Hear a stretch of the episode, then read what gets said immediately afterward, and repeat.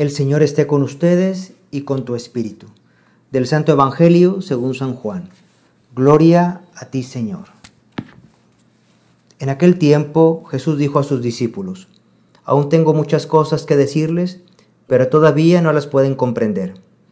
Pero cuando venga el Espíritu de la verdad, Él los irá guiando hasta la verdad plena, porque no hablará por su cuenta, sino que dirá lo que haya oído y les anunciará las cosas que van a suceder. Él me glorificará porque primero recibirá de mí lo que les vaya comunicando. Todo lo que tiene el Padre es mío. Por eso he dicho que tomará de lo mío y se lo comunicará a ustedes. Palabra del Señor. Gloria a ti, Señor Jesús.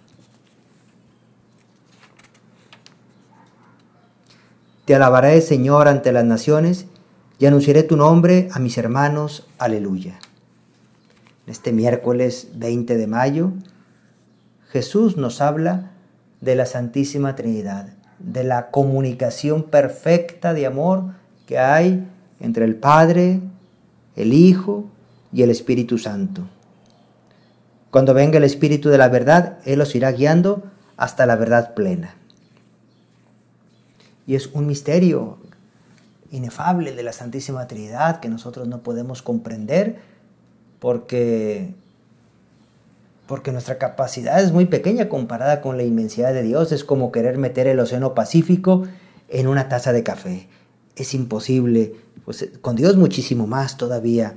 Pero sin embargo el Espíritu Santo nos irá guiando y nos irá llevando hacia esa verdad plena, a ese conocimiento de Dios. Él me glorificará porque primero recibirá de mí lo que les vaya comunicando. Todo lo que tiene el Padre es mío.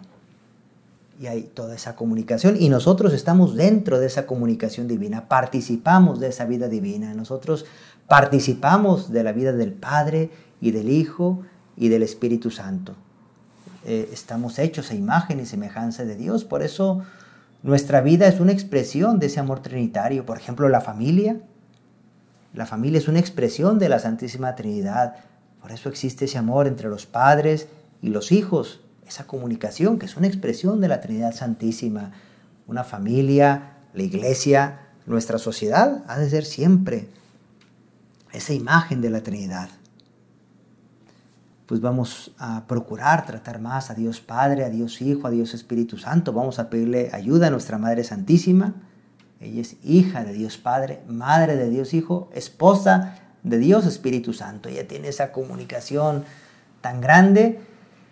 Es la criatura que está más cercana a la Santísima Trinidad. Pues le pedimos, Madre nuestra, ayúdanos a nosotros también tener ese trato continuo a través de la oración, ir saboreando cada día más, ir profundizando esa realidad del amor de Dios en nosotros, de ese participar del amor divino en nuestra vida. Alabado sea Jesucristo, ahora y siempre.